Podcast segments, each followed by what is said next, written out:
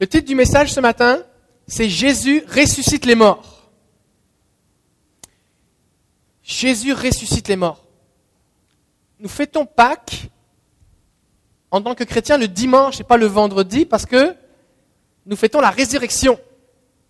La résurrection de Jésus est quelque chose d'assez majeur, à tel point que les premiers chrétiens, qui étaient des juifs à la base, qui se réunissaient le jour du sabbat, ont choisi de se réunir le dimanche en rapport avec la résurrection de Jésus.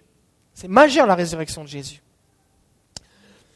Et ce qu'on a besoin de comprendre ici, c'est que la résurrection de Jésus n'est pas juste un fait historique, mais nous permet de vivre des choses aujourd'hui maintenant. Parce que si Jésus est ressuscité, ça veut dire qu'il est vivant. Il est vivant. Jésus est vivant. Et ça, c'est vraiment important.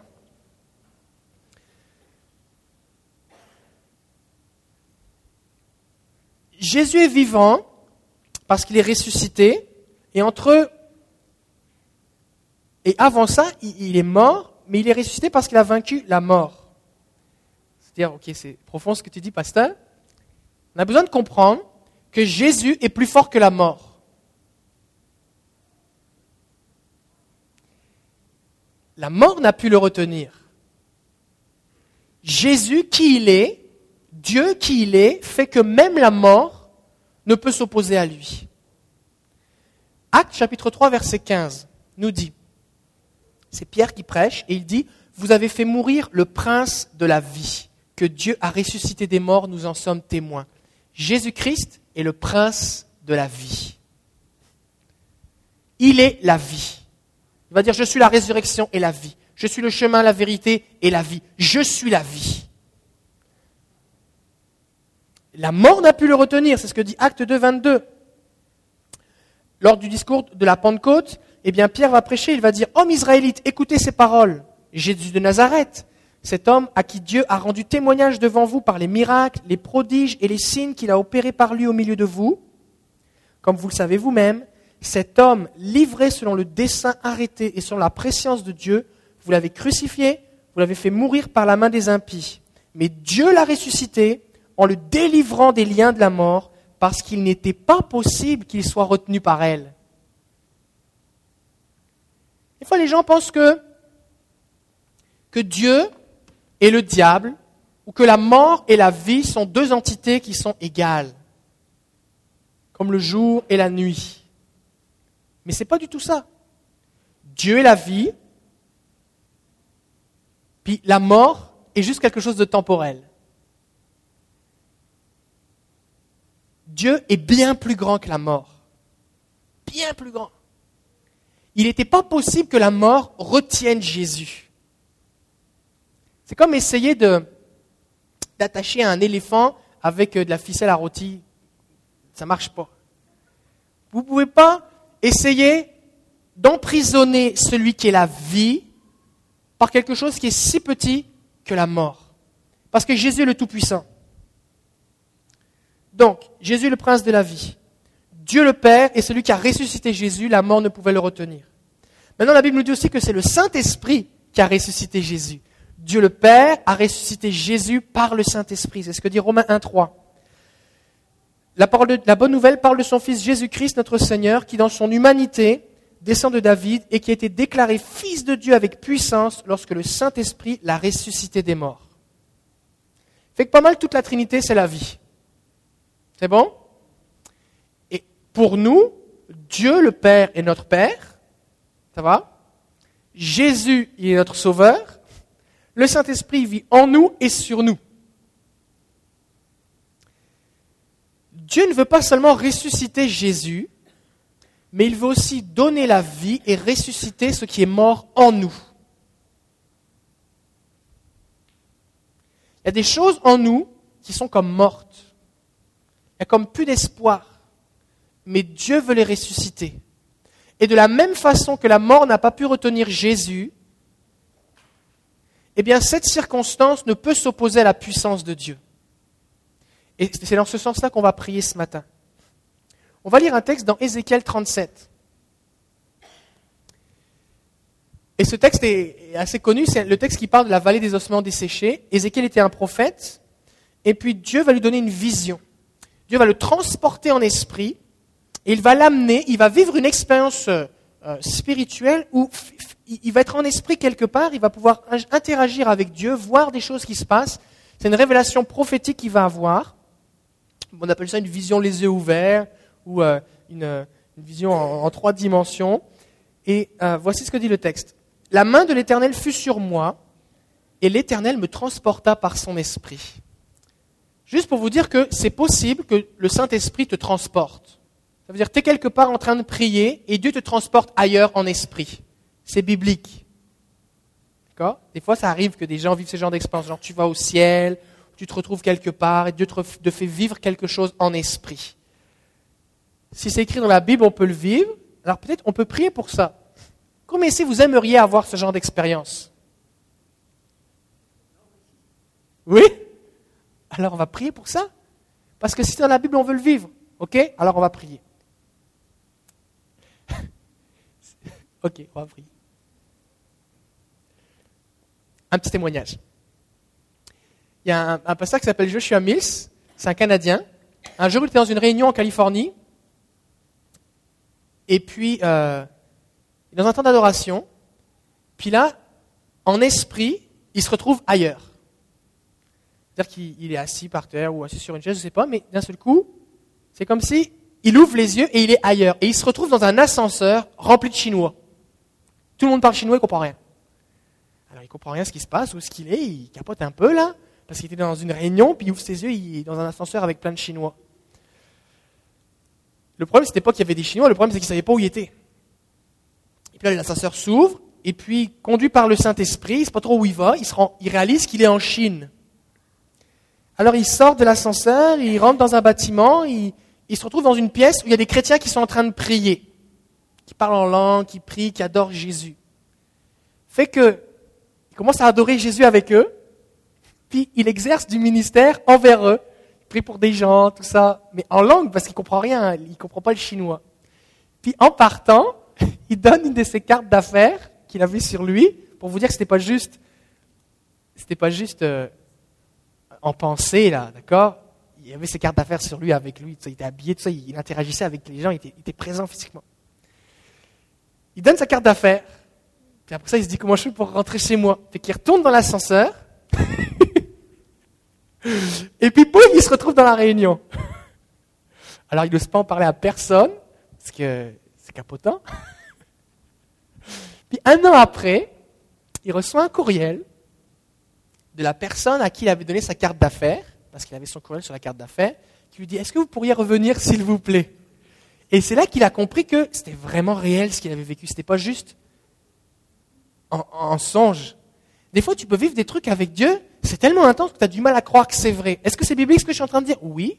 La Bible nous dit que quand Pierre était en prison, que l'Église priait, les murs de la prison ont tremblé, un ange est venu réveiller Pierre, les chaînes sont tombées de lui, l'ange a ouvert les portes, ils sont sortis, tout le monde dormait, les portes se sont ouvertes et arrivé dans la rue, l'ange est parti. Et la Bible dit que c'est à ce moment-là seulement qu'il a compris que c'était vrai. On peut vivre des trucs vraiment intenses avec Jésus, hein? Faut que je vous, mette en garde sur quelque chose. Si vous vous mettez à vivre des choses qui sont écrites dans la Bible, les gens vont commencer à vous trouver bizarre. Parce que quand tu dis à quelqu'un, tu sais, on est allé à l'église, on a tapé des mains, on est rentré chez nous, je trouve ça ok.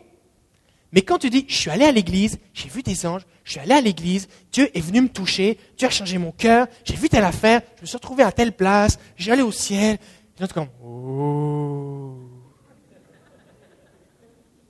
que c'est du jus ou de la vodka que vous avez pendant la Sainte Seine?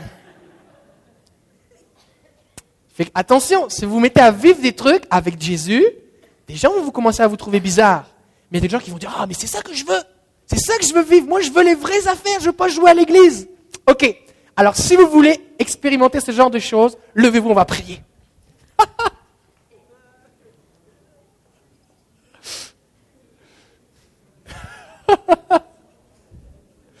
J'aimerais préciser que ce n'est pas vous qui choisissez où vous allez aller, ni, ni quand, ni quand, ni comment, ni ce que vous allez vivre. Mais tout ce qu'on veut faire, c'est qu'on veut se positionner et dire Saint-Esprit, je me positionne, je te donne l'autorisation, Seigneur, fais ce que tu veux avec moi. C'est bon? Ok. Seigneur, nous croyons à ta parole. Nous croyons que tout ce qui a été écrit a été pour notre instruction. Et nous croyons que ce qu'Ézéchiel a vécu, nous pouvons le vivre. Seigneur, nous ne voulons pas juste vivre des expériences pour vivre des expériences, mais nous voulons des révélations de toi afin de mieux te connaître. Nous voulons interagir dans le monde spirituel afin de voir ta gloire descendre dans le monde naturel. Alors, au nom de Jésus maintenant, nous te prions, Saint-Esprit, et nous te donnons une pleine autorisation, carte blanche, de faire ce que tu veux avec nous. Seigneur, nous renonçons à toute forme de peur et d'incrédulité, et qu'alors que nous t'adorons, que nous te contemplons, que nous puissions nous aussi, comme Ézéchiel, être transportés en esprit, comme les prophètes de ta parole, avoir des visions, que des anges aussi viennent nous parler, et que nous voyons ta gloire. Père, je prie au nom de Jésus maintenant pour que chacun de mes frères et sœurs puisse expérimenter des visions, que les yeux s'ouvrent, des expériences en esprit, comme Paul allait au troisième ciel.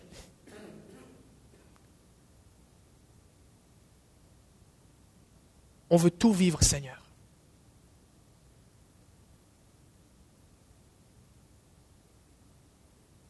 Alors, au nom de Jésus, que ces choses puissent s'accomplir dans nos vies te bénissons, Père, au nom de Jésus. Amen. Amen. Alors préparez-vous. Vous n'avez pas besoin de passeport.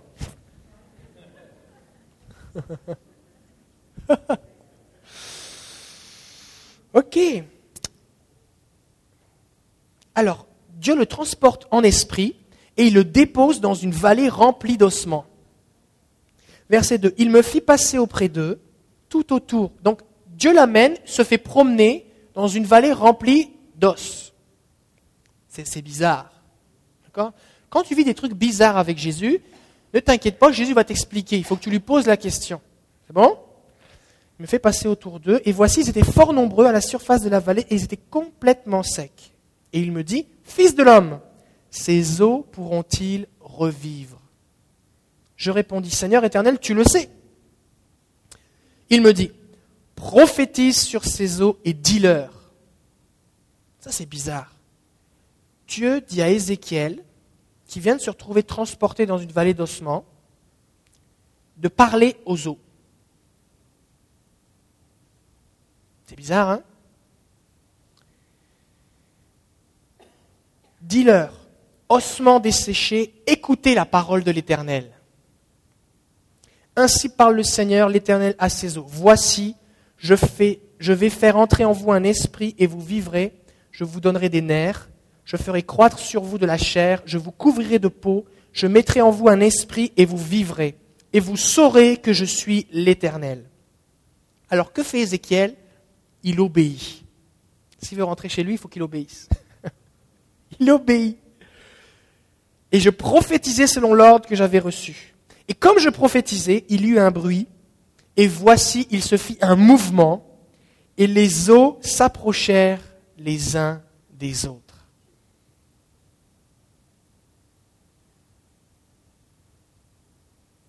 Je fais une petite pause parce que tant que tu penses que c'est une belle histoire, tu dis ah ok.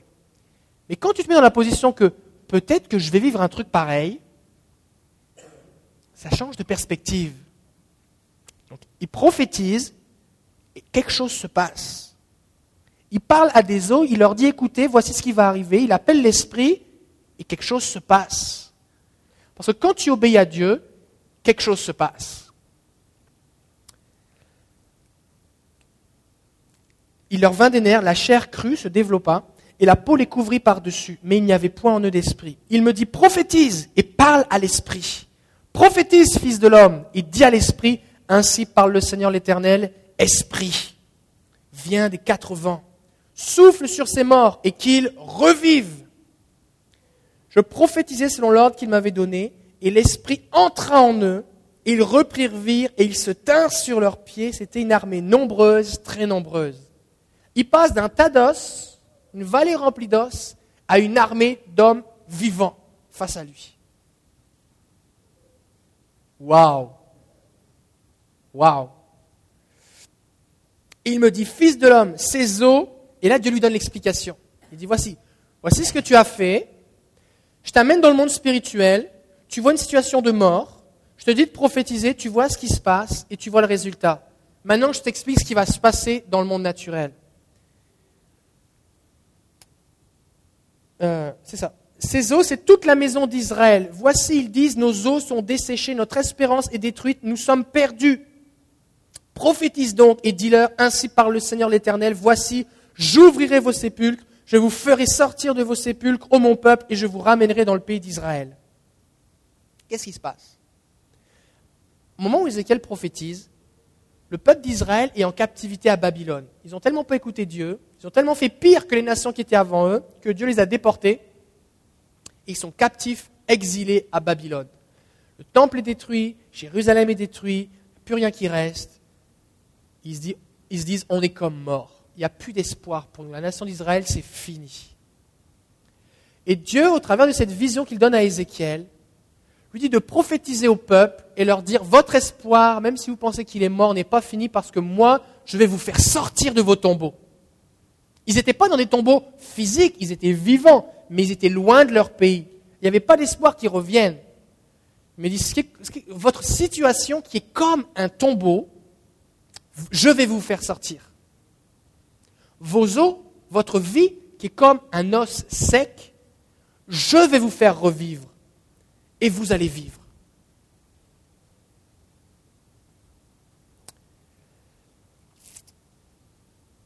La première chose que Dieu demande à Ézéchiel de faire, c'est de prendre connaissance des ossements. Il dit, fais le tour de la vallée et il regarde. Et il dit, oui, oui, ils sont bien secs, ils sont bien morts, il n'y a plus personne qui bouge, il n'y a même plus de chair, il n'y a plus rien. Il n'y a plus rien. Et des fois, on est dans des situations comme ça désespérées. La première chose pour, regarder pour avoir un miracle, c'est qu'on doit prendre conscience de la situation. C'est quoi vraiment le problème? Qu'est-ce qui est mort? Qu'est-ce qui est mort? Est-ce que c'est quelque chose dans mon corps qui est mort? Est-ce que c'est quelque chose dans mes émotions? Est-ce que c'est une relation que j'ai avec quelqu'un qui est mort? Est-ce que c'est l'amour dans mon couple qui est mort? Est-ce que c'est l'espoir qui est mort? Qu'est-ce qui est mort? Je dois identifier quel est le problème. Quel est votre tombeau? C'est quoi votre tombeau? Qu'est-ce qui doit revivre? Si, vous deviez, si Dieu vous amenait aujourd'hui et vous disait, je veux que tu prophétises à ces eaux, vous devriez prophétiser à quoi? À quoi est-ce que vous devriez vous adresser? C'est ça la question ce matin. Parce que pour être capable de prophétiser aux eaux, il faut identifier que c'est les eaux qui doivent revivre. D'accord? Si Dieu vous demande ce matin de prophétiser et d'appeler l'Esprit pour faire revivre quelque chose, vous devez identifier à, quoi je dois parler. Parce que souvent, ce qui se passe, c'est que nous, on parle à Dieu. On dit Dieu, Dieu, Dieu, fais ça, fais ça, fais ça. Mais Dieu, c'est pas comme ça qu'il fonctionne. Il dit Voici, je te montre ma volonté, je te montre le problème, appelle l'Esprit et toi prophétise. D'accord? Donc, quel est le problème? Quand vous regardez votre vie, qu'est-ce qui vous semble perdu, sans espoir? Pas quelque chose qui à moitié mort. C'est quoi qui est mort, mort, mort? Il n'y a plus d'espoir. D'accord? Parce que Dieu ne montre pas à Ézéchiel une vision où quelqu'un vient juste de mourir, il lui fait du bouche à bouche, un massage cardiaque et il revit. C'est pas ça là. Les os sont secs. Lazare était quatre jours dans le tombeau, il sentait déjà, mais la chair était encore là. Les os sont secs, il n'y a plus de chair, il n'y a plus de peau, il n'y a plus rien, c'est sec. Ils sont même plus ensemble, les os. Parce que, commence à prophétiser, les os se rassemblent. La tête était là, le pied était là-bas, le fémur de l'autre côté. Il n'y avait vraiment plus d'espoir. Mais Dieu veut se glorifier dans votre vie en faisant revivre quelque chose qui était mort. Parce que lui est le prince de la vie, parce que le Saint-Esprit que nous allons appeler est celui qui a ressuscité Jésus d'entre les morts. Et Dieu va se glorifier. Et la mort, de la même façon que la mort n'a pas pu retenir Jésus, cette situation de désespoir qui est dans votre vie n'a pas le pouvoir de s'opposer à Dieu. Ensuite de ça, on doit se mettre en position pour un miracle. Dieu va lui poser une question. Ces eaux pourront-ils revivre? C'est bizarre comme question. Hein? La réponse, humainement, c'est non. Seigneur, il n'y a, plus d'espoir. C'est fini. Hein? Mais Dieu pose la question à Ézéchiel pour susciter en lui la foi. Seigneur, si tu me poses la question, l'évidence c'est non. Donc à quoi ça sert de poser la question? Maintenant, si tu me poses la question, c'est que peut-être la réponse c'est oui. Mais moi je ne le vois pas, je ne le comprends pas. Et en posant cette question, Dieu fait naître en Ézéchiel la foi. Et commence à croire que peut-être Dieu voudrait ou pourrait faire quelque chose. Alors il va dire, Seigneur, c'est toi qui le sais. En fait, si quelque chose se passe, c'est parce que c'est la volonté de Dieu. Nous, ce qu'on doit prier, c'est que ton règne vienne, que ta volonté soit faite. Donc, quand il dit Seigneur, toi tu le sais, il dit, ben, Seigneur, si tu veux, ça va arriver. Maintenant, est-ce que tu veux? Il accepte que Dieu le surprenne. Et le miracle va toujours prendre place dans une situation désespérée. Il n'y a pas gros miracle quand tu dis j'avais mal à la tête, j'ai pris un Tylenol, puis après ça allait mieux. Pas gros miracle. D'accord? La seule façon de ressusciter un mort, c'est de prier pour quelqu'un qui est mort. Vous ne pouvez pas prier pour. Vous pouvez pas ressusciter un mort pendant qu'il est encore vivant. D'accord? La seule façon qu'il y ait un miracle dans votre couple, c'est que le couple soit, soit mort. C'est bon? La seule façon qu'il y ait un miracle dans vos finances, c'est que vous soyez sur le bord de la faillite. La seule façon qu'il y ait un miracle euh, dans votre relation avec vos enfants, c'est qu'il n'y ait plus de communication entre vous. Je ne suis pas en train de dire que vous devez parler de divorce pour que Dieu finalement s'intéresse à vous. Je ne suis pas en train de dire que vous devez vous endetter sur le bord de la faillite pour que finalement Dieu fasse un miracle. Mais des fois, pour qu'il y ait, un miracle, il faut qu'on soit dans une situation désespérée et que dans cette situation désespérée, on se mette à prophétiser. Et c'est là qu'agit la foi. Parce que tu n'as pas besoin de foi beaucoup pour parler à une situation qui est normale. Et Dieu, ce matin, comme il a encouragé Ézéchiel par cette vision, il a vu des eaux reprendre vie, tout ce qu'il a vu dans l'esprit a augmenté et encouragé sa foi pour qu'il soit capable de prophétiser au peuple, peuple qui était exilé et lui en faisait partie, il était exilé avec eux, et il fallait qu'il prophétise à ce peuple alors qu'ils étaient à des milliers de kilomètres captifs par une armée ennemie, que Dieu allait les faire sortir. Et ce matin, je prie maintenant que la foi augmente dans vos cœurs afin que nous puissions, que vous puissiez commencer à prophétiser et à appeler la vie dans ce qui est mort dans votre vie. Parce que Dieu a un plan. Parce que Dieu a un plan. Parce que ce n'est pas fini. Dieu n'a pas dit son dernier mot. Et peut-être qu'il semble que tout est mort et tout est terminé. Et Dieu dit maintenant, prophétise. Quand il y a quelqu'un qui vient de mourir, tu peux encore faire du massage cardiaque, tu peux réchauffer, tu peux faire quelque chose. Même Élie et Élisée, lorsqu'ils ont ressuscité des hommes, des enfants, eh bien, se sont allongés sur eux, ont soufflé sur eux pour réchauffer le corps. Mais un os. Qu'est-ce que tu veux faire? Les jambes sont ici, la tête est là-bas, les pieds sont de l'autre côté, les mains, on ne sait pas où elles sont. Qu'est-ce que tu veux faire? Et vous peut-être vous retrouver dans une situation où, humainement, vous ne pouvez rien faire. Vous n'avez aucun espoir, aucune capacité d'agir, c'est plus sous votre contrôle. Le peuple, ils étaient captifs du roi Nebuchadnezzar. Qu'est-ce qu'ils pouvaient faire? Rien. La ville était rasée, brûlée, détruite. Ils ne pouvaient rien faire. Tout ce qu'ils pouvaient faire, c'était prophétiser. Appeler l'esprit. Maintenant, on n'appelle pas n'importe quel esprit on appelle le Saint-Esprit, celui qui a ressuscité Jésus d'entre les morts. Alléluia Alors Dieu va dire à Ézéchiel, prophétise sur ces eaux.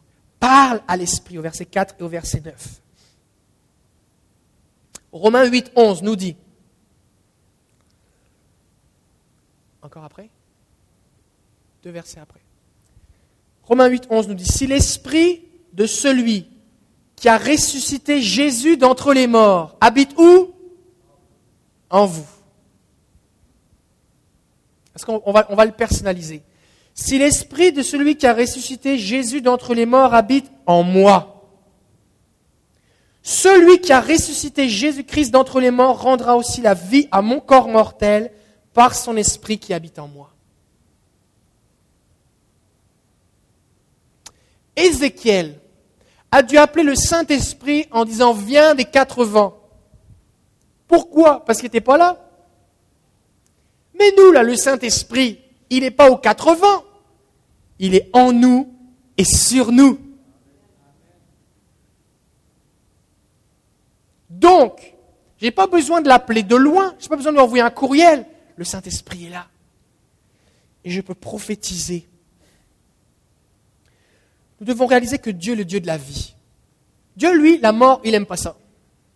D'ailleurs, la Bible dit que après le jugement dernier, la mort et le séjour des morts seront jetés dans les temps de feu et on n'en parlera plus. Au ciel, il n'y aura plus de mort, plus de deuil. La mort, ça a commencé à un moment. La mort est entrée dans le monde avec le péché d'Adam et Ève. Ça termine au jugement dernier. Après ça, c'est fini, on n'en parle plus. Hein.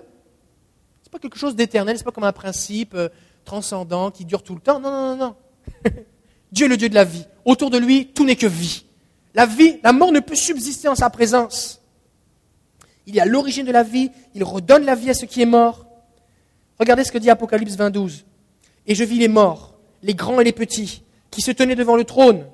Des livres furent ouverts, et un autre livre fut ouvert, celui qui est le livre de vie. Et les morts furent jugés selon leurs œuvres, d'après ce qui est écrit dans ces livres. Même les morts, juste avant d'être jetés dans les temps de feu, ceux qui n'auront pas accepté Jésus, qui vont aller en enfer, ils vont se tenir debout devant Dieu. Parce qu'il n'y a rien de mort qui peut se présenter devant Dieu, parce que Dieu est la vie. Dieu est la vie. Et que là où Dieu est, la vie est. Dieu va même ressusciter les morts avant de les jeter dans la seconde mort. Parce qu'avant ça, il faut qu'ils passent devant lui. Et Dieu est le Dieu de la vie. Dieu, il a un livre de vie. Il n'a pas de livre de mort.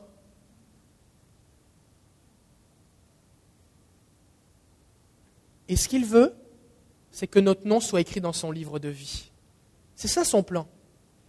Dieu n'a pas de plan B. Il n'y a pas de bon ben lui je veux qu'il meure. Non, Dieu veut que tu vives. La Bible dit qu'il met devant nous la vie et la mort, mais il veut qu'on vive. Il nous, il nous encourage, il nous poursuit, il vient nous chercher, il nous attire à lui. Dieu veut la vie. Ses plans pour nous sont des plans de vie, des plans d'avenir, des plans d'espérance, des plans de bonheur. Dieu veut la vie. Qui fait que peut-être vous êtes dans une situation où vous dites, ben là je suis désespéré, peut-être c'est Dieu qui l'a voulu, Dieu l'a voulu ainsi. Non. Dieu veut la vie en toi. La Bible nous dit qu'au ciel, il y a un fleuve de vie. Apocalypse 22, 1. Il me montra un fleuve d'eau de la vie, limpide comme du cristal, qui sortait du trône de Dieu et de l'agneau. On a parlé de l'agneau tout à l'heure L'agneau qui a été immolé La Bible nous dit qu'au ciel, il y a comme un agneau qui est comme immolé. C'est Jésus. Il y a un fleuve de vie qui sort du trône. Ça veut dire que de la vie, il y en a en masse. Il y en a pour tout le monde. Il y a une abondance de vie. Cette vie, elle coule. Dieu veut la faire couler, il veut la répandre. Mais ce fleuve, il est dans le monde spirituel. Et comment je fais pour être arrosé ou pour prendre de cette eau du fleuve de vie spirituelle et pour que ça vienne dans ma situation Il faut que je prophétise, que j'appelle l'Esprit de Dieu, et alors que je déclare mes paroles au nom de Jésus, eh bien ce fleuve qui est là spirituel, il commence à couler dans le monde naturel. Je commence à prier pour toi et la vie coule, et la vie coule. Et pour ça, il faut que je croie. Il faut que j'ai la foi. La Bible dit même qu'au ciel, il y a un arbre de vie. Tu aimes ça, la vie? Un arbre de vie. Au milieu de la place de la ville et sur les deux bords du fleuve, il y avait un arbre de vie produisant douze fois des fruits. C'est pas mal intense. Douze fois par an des fruits. Rendant son fruit chaque mois et dont les feuilles servaient à la guérison des nations. Dieu aime ça la guérison. Dieu aime pas ça la maladie. C'est pour ça qu'au ciel, il y a un arbre de vie avec des feuilles qui servent à la guérison des nations. Il est celui qui redonne la vie. Et Dieu veut collaborer avec nous. C'est ça qu'il veut. Il dit, regarde, moi je suis le Dieu de la vie, j'ai ressuscité Jésus, Jésus est venu comme le prince de la vie, la mort n'a pu le retenir, elle a été vaincue. Le Saint-Esprit là, je l'ai mis en vous. Je vous donne des révélations sur le fleuve de vie, sur l'arbre de vie, sur le fait que je suis la vie, que je suis la résurrection. Je donne à Ézéchiel toutes les choses. ça augmente votre foi. Maintenant, il faut qu'on collabore ensemble. Il faut qu'on collabore ensemble. Est-ce que Dieu aurait pu faire sortir Israël de, de Babylone, les prendre et les ramener? Oui. Puisqu'au final, c'est lui qui va le faire. Mais il dit, je veux collaborer avec toi. Je veux que tu prophétises. Je veux que tu annonces à l'avance ce que je vais faire. Et quand on est dans une situation difficile comme cela, on doit parler à deux choses. À l'esprit de Dieu, qui est Dieu, qui est une personne, qui n'est pas un fluide, qui est une personne, et on doit parler à la situation. Il parle aux ossements. Parce que nos paroles établissent le royaume de Dieu. La Bible dit que la mort et la vie sont au pouvoir de la langue. Alors nous, on veut déclarer des paroles de vie. Nous pouvons parler à la situation, on peut parler à nos finances, on peut parler à l'amour de notre couple, on peut parler à nos enfants, même s'ils ne sont pas là. Je les appelle au nom de Jésus. Résultat, qu'est-ce qui se passe? Eh bien, les morts sont revenus à la vie. La peau, la chair, les nerfs, tout, tout s'est remis en place, ils sont devenus vivants. Et ils ont été complètement restaurés. Remarquez qu'il y a une œuvre qui s'est faite progressivement. Ça ne s'est pas comme d'un seul coup. D'abord, les os se sont rapprochés. Ensuite, les nerfs sont venus dessus. Ensuite, la chair. Ensuite, la peau. Et ce n'était pas fini. Il a dû prophétiser une deuxième fois parce que l'esprit n'était pas en eux.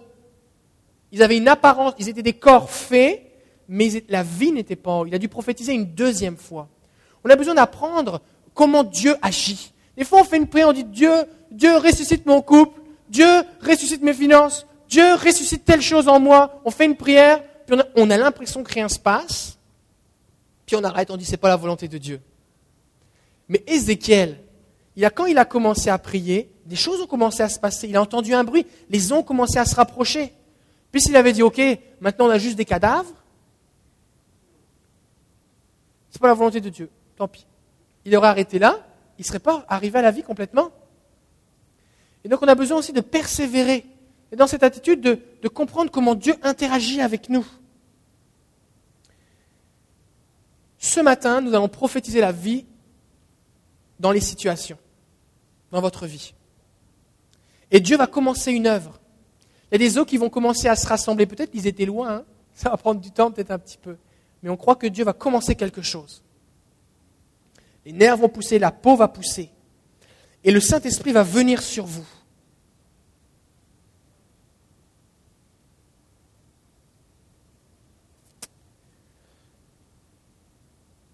Alors voici ce qu'on va faire. On va écouter maintenant un petit témoignage, bien simple. Et j'aimerais que vous puissiez réaliser que ce qu'on va entendre maintenant, ce qu'on va entendre maintenant, la, personne qui témoigne maintenant, elle habite à Montréal, je la connais.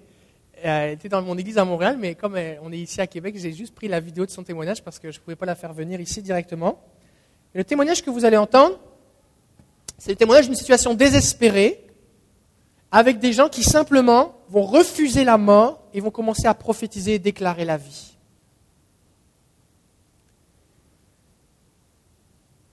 Et vous allez voir ce qui se passe. C'est bon?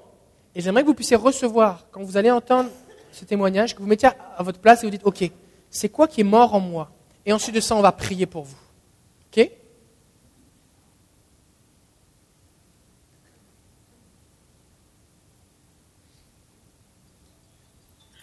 Je m'appelle Anaï, je suis née dans une famille chrétienne où très tôt, mes parents m'amenaient à l'église, donc j'y allais vraiment par habitude.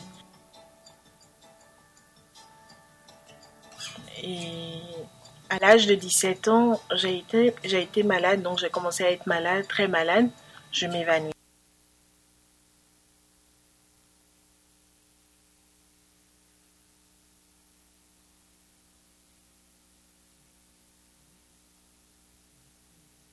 un petit problème avec la vidéo. Bon.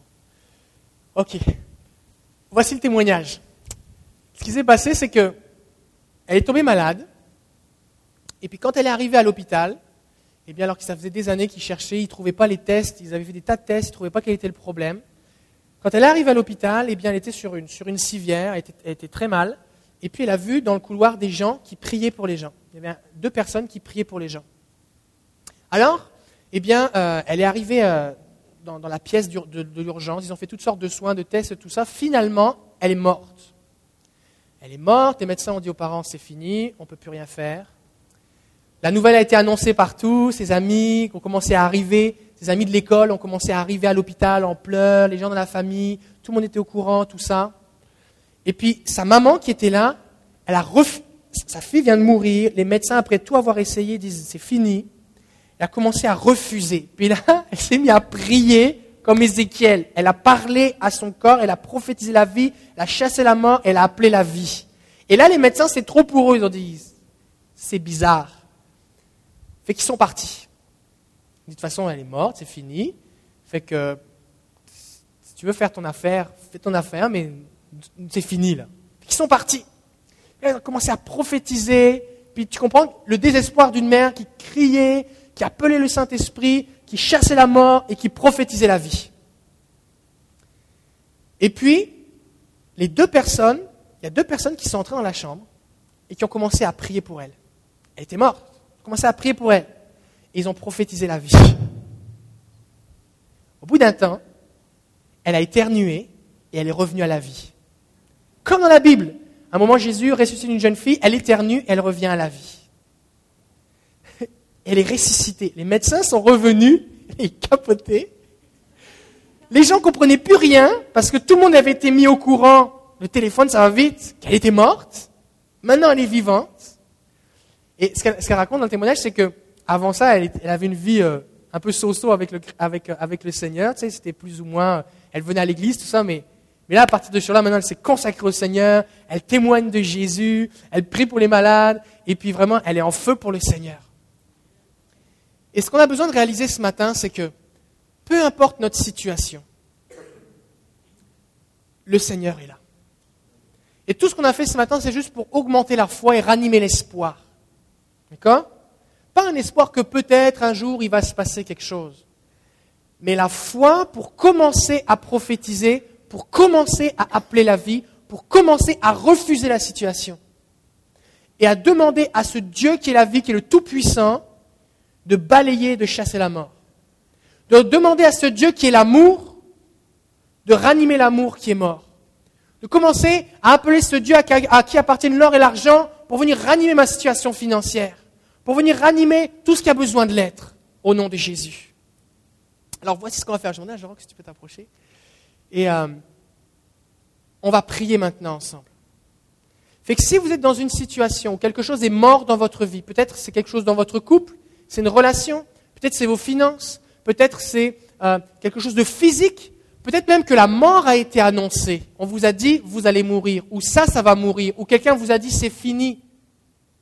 Comprenez cette dimension que soit c'est déjà le cas, soit c'est en train de mourir, soit on vous l'a annoncé qu'il n'y avait plus d'espoir. Et on veut déclarer maintenant la vie sur vous.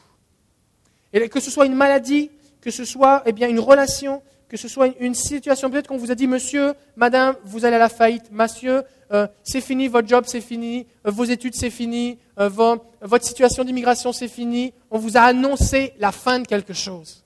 Mais Dieu, lui, n'a pas dit son dernier mot. Alors on va prier maintenant. Si vous êtes dans cette situation, on va vous demander de vous approcher maintenant et on va prier avec vous. On veut prophétiser la vie. On veut déclarer maintenant, au nom de Jésus, que ce Jésus qui est ressuscité, et pas juste ressuscité pour lui-même, mais il est ressuscité pour nous, que le Saint-Esprit qui a ressuscité Jésus, il est vivant au milieu de nous et sur nous, et il veut agir dans votre vie. Fait que si vous êtes dans cette situation, on va vous demander de vous approcher maintenant et on va prier pour vous ensemble. On veut déclarer, on veut prophétiser la vie. Et approchez-vous. Peut-être vous dites, mais moi je m'approche et tout ce que j'ai à l'image, c'est les ossements. Tout ce que j'ai en tête, c'est le fait que c'est c'est mort. On m'a annoncé, il y a un diagnostic, on m'a dit, j'ai vu, j'ai vu les papiers, j'ai vu l'examen médical, euh, j'ai vu le courrier qu'on m'a envoyé, la dernière conversation que j'ai eue avec cette personne.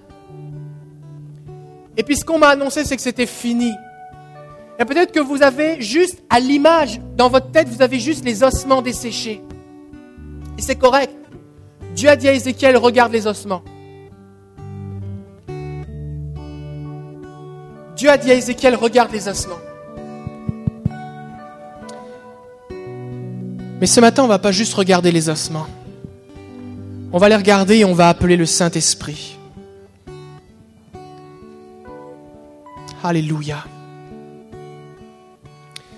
Seigneur, tu es ressuscité. Saint-Esprit, viens maintenant au milieu de nous. Au nom de Jésus, j'appelle la vie dans les corps. J'appelle la vie dans les cœurs. Que ce qui est mort dans les cœurs reprenne vie.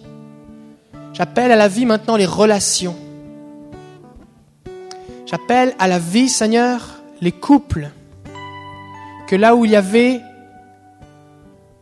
comme un arrêt de mort, comme un désespoir, une situation finale, qu'il y ait la vie maintenant. Au nom de Jésus, nous appelons, nous déclarons la vie maintenant. Seigneur, nous ne le faisons pas parce que nous croyons qu'il y a un espoir. Nous le faisons parce que nous croyons que tu es le Dieu de la vie. Père, maintenant, que ton fleuve de vie coule maintenant et passe au milieu de nous. Au nom de Jésus, que ce fleuve de vie passe au milieu de nous. Je prie, Père, que tu envoies tes anges maintenant, qui prennent de l'arbre de vie et qui viennent nourrir, nourrir les cœurs. Au nom de Jésus. J'appelle au nom de Jésus le prince de la vie, qui vient toucher et bénir chaque situation, chaque personne. Au nom de Jésus comme tu l'as dit à Ézéchiel. Je parle et je prophétise maintenant. Je parle au corps. Au nom de Jésus, je parle aux organes maintenant qui sont dysfonctionnels. Je parle, Seigneur, à tout ce qui est mort et j'appelle la vie maintenant. Je déclare maintenant au nom de Jésus, au corps, qu'ils vivront. Je déclare maintenant au nom de Jésus que les cœurs vont retrouver la joie et l'espoir et la paix. Je déclare au nom de Jésus que les couples vont être restaurés. Au nom de Jésus, Esprit de Dieu, viens. Que ton bruit se fasse. Commence à rassembler les morceaux. Au nom de Jésus, j'appelle maintenant le commencement le début de ton œuvre miraculeuse pour ta seule gloire.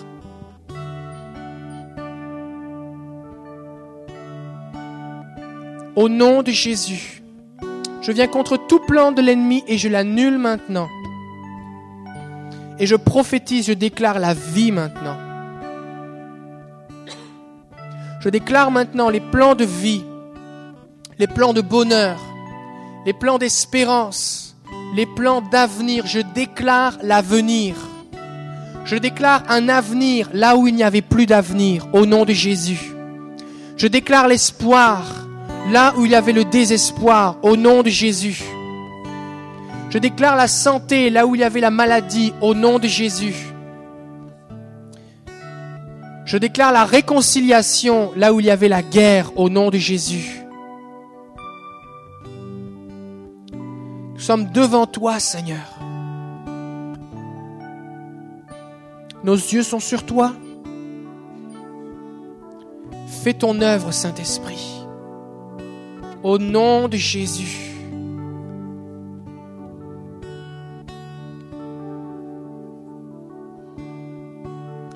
Au nom de Jésus maintenant, je viens contre toute œuvre de destruction, je viens contre les esprits de mort, les esprits de division, tous les esprits d'infirmité au nom de Jésus, les esprits d'affliction au nom de Jésus, je m'y oppose maintenant par la puissance du Saint-Esprit au nom de Jésus. Et je déclare maintenant que le Saint-Esprit vient et fait une œuvre nouvelle au nom de Jésus. Alléluia. Gloire à Jésus. Gloire à Jésus. Donc on va continuer de prier. Jean-Roch va on va, va faire un cantique et puis on va prier avec l'équipe. On veut prier maintenant simplement. Si, si vous êtes à l'aise de partager juste le domaine dans lequel vous voulez qu'on puisse prier pour vous, c'est votre couple, vos finances, votre, votre santé. On veut prier simplement. Et puis on veut déclarer la vie, prier avec vous, s'associer avec vous dans la prière. Le Seigneur est là. Ceux qui sont à votre place, ceux qui sont à leur place, on vous invite maintenant à appeler la vie, à appeler le Saint-Esprit, à relâcher, prendre, prendre de cette eau de la vie qui coule et à l'envoyer sur ceux qui sont debout devant. Amen. Si vous avez des pensées, des visions, si vous commencez à voir des choses, eh bien déclarez-le simplement et relâchez, relâchez-le dans la vie des gens au nom, au nom de Jésus. On donne à Jésus toute la gloire.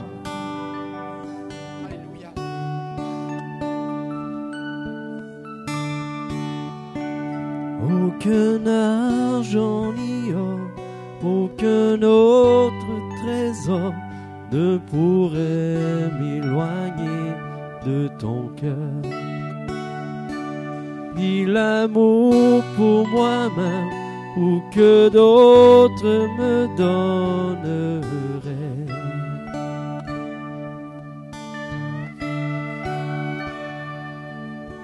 Jésus, rien n'est semblable à ta grâce qui m'a sauvé.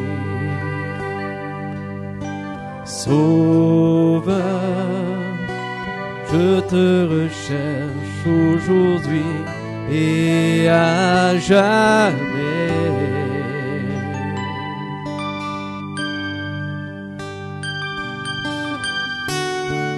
tel que je suis, je viens à tes pieds. Humblement je me tiens devant ta majesté. En toi je sais que j'ai tout trouvé dans ton amour sans fin, dans ton amour sans fin.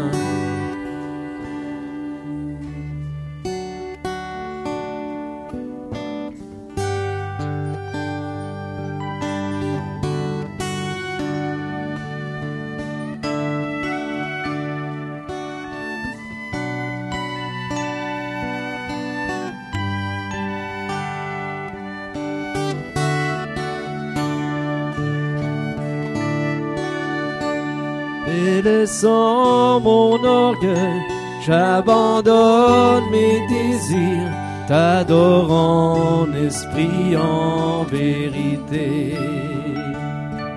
Au-delà de mes rêves, de toute gloire, Seigneur, je te cherche.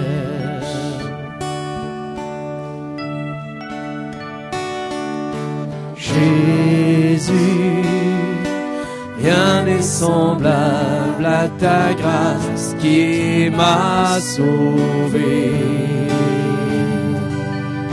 Sauveur, je te recherche aujourd'hui et à jamais.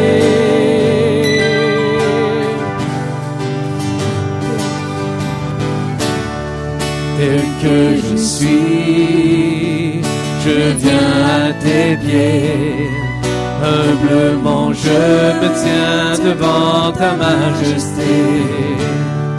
En toi je sais que j'ai tout trouvé dans ton amour sans fin, dans ton amour sans fin.